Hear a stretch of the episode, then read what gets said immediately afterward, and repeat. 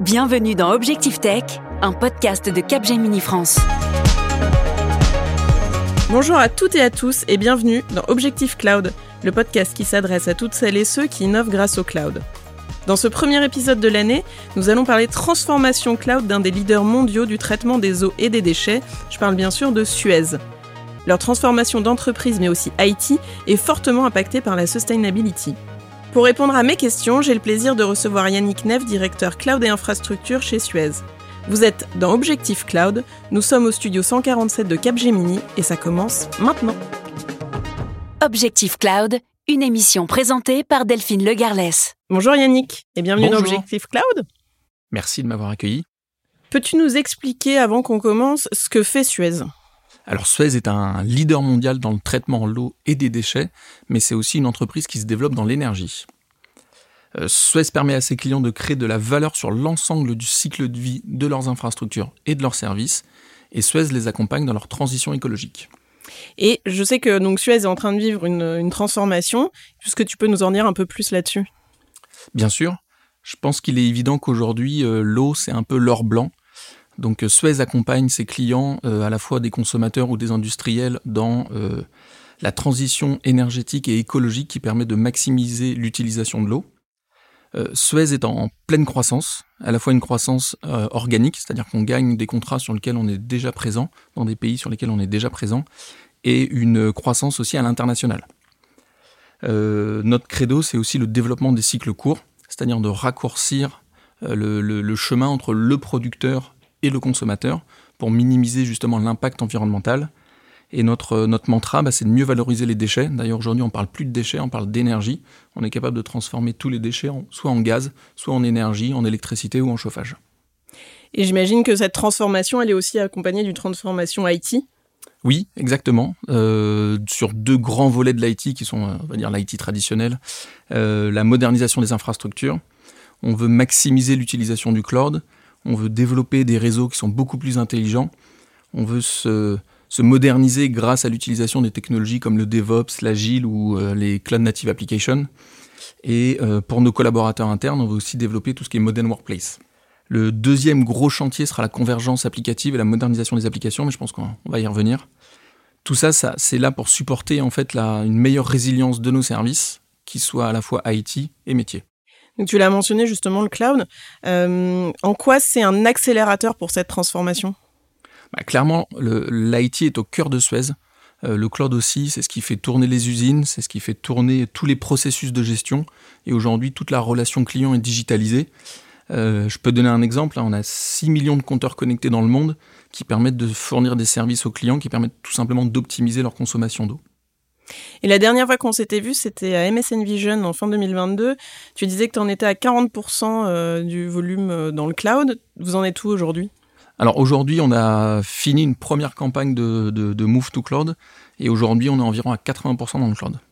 Est-ce qu'une transformation cloud de cette échelle doit forcément être accompagnée d'une modernisation applicative pour être euh, un succès? Alors pas forcément. Euh, on peut le faire en deux temps.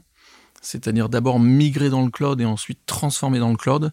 Euh, c'est le choix qu'a fait Suez parce qu'on avait des, euh, contraintes de, timing et d'adéquation avec des fermetures data centers. Donc on a préféré euh, accélérer la migration vers le cloud sans forcément beaucoup transformer. Et dans un second temps, qu'on va d'ailleurs démarrer dès maintenant, on va lancer les programmes de transformation applicative. On a décidé de le faire en deux étapes, tout simplement pour maximiser la valeur et éviter de- d'avoir un, un trop gros projet de transformation devant nous. Oui, Vous avez divisé pour que ça Voilà. soit plus simple à gérer. On a parlé de cloud, mais il y a aussi toujours donc euh, ces 20% on-prem. Comment euh, cette hybridation fonctionne pour Suez? Alors aujourd'hui, l'hybridation elle est assez faible. Euh, on est plutôt sur des, des réseaux qui sont connectés entre eux plutôt qu'un réseau qui est unifié. On n'a pas encore un cloud hybride. Euh, c'est euh, sûrement l'étape d'après. Euh, on veut homogénéiser un peu plus les outils, les processus.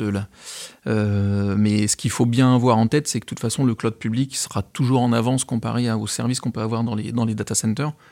Donc il il va pas être question de niveler par le bas les services, mais bien essayer de proposer tous les services innovants du cloud public, mais aussi dans, le data center avec idéalement la même expérience de consommation.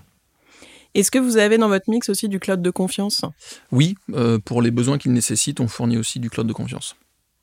Est-ce que le cloud, c'est green? Alors, pour ma part, je pense que oui. c'est green si c'est bien fait. je pense que c'est surtout à l'utilisateur de d'être un petit peu plus sobre dans sa consommation.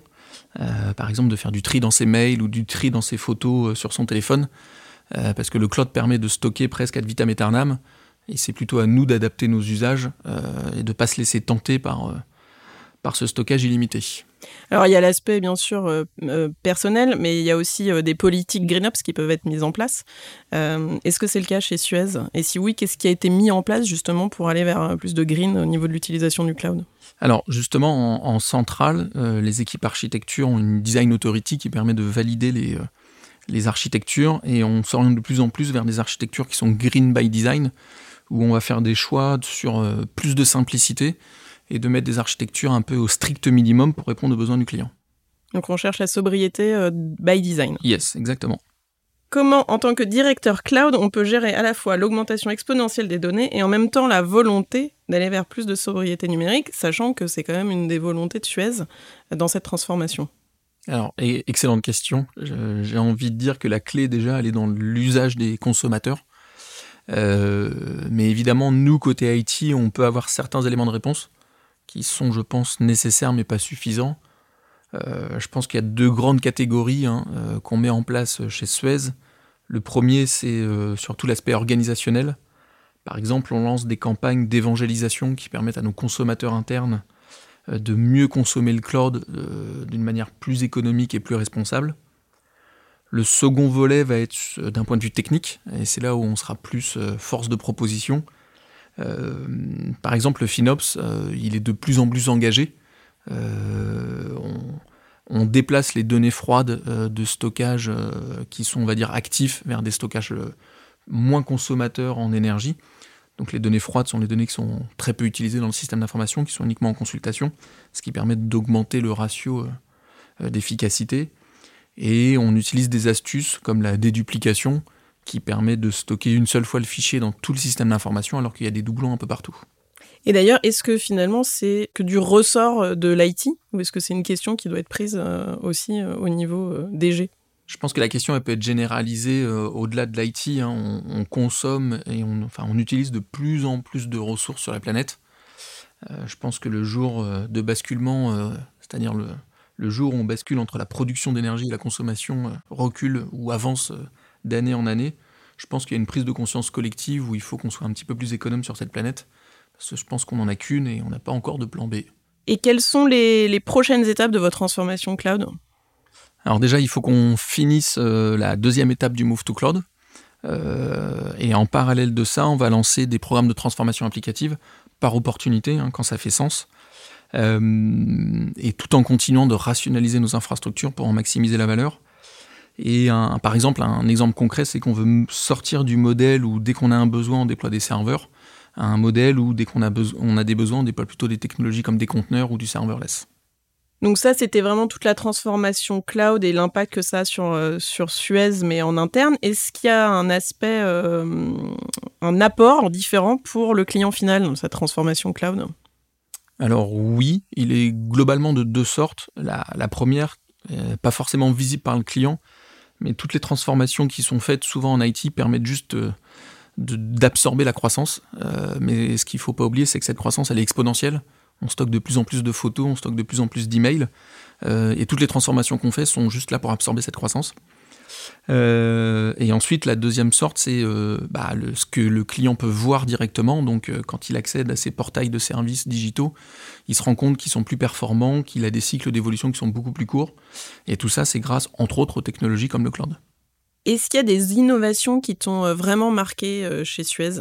Alors oui, l'innovation chez Suez, elle est surtout métier, hein, dans le traitement de l'eau et des déchets. Évidemment, l'intelligence artificielle est un, levier très fort euh, en termes d'innovation. Nous, on utilise de l'intelligence artificielle, par exemple, pour faire de la détection de fuite, de, fuites d'eau dans les canalisations. on utilise aussi le modèle dit Core Edge, donc avec des, serveurs dans des, euh, usines qui permettent d'être connectés au cloud et euh, avec des modèles d'intelligence artificielle et de machine learning, euh, d'optimiser les flux de traitement dans les usines.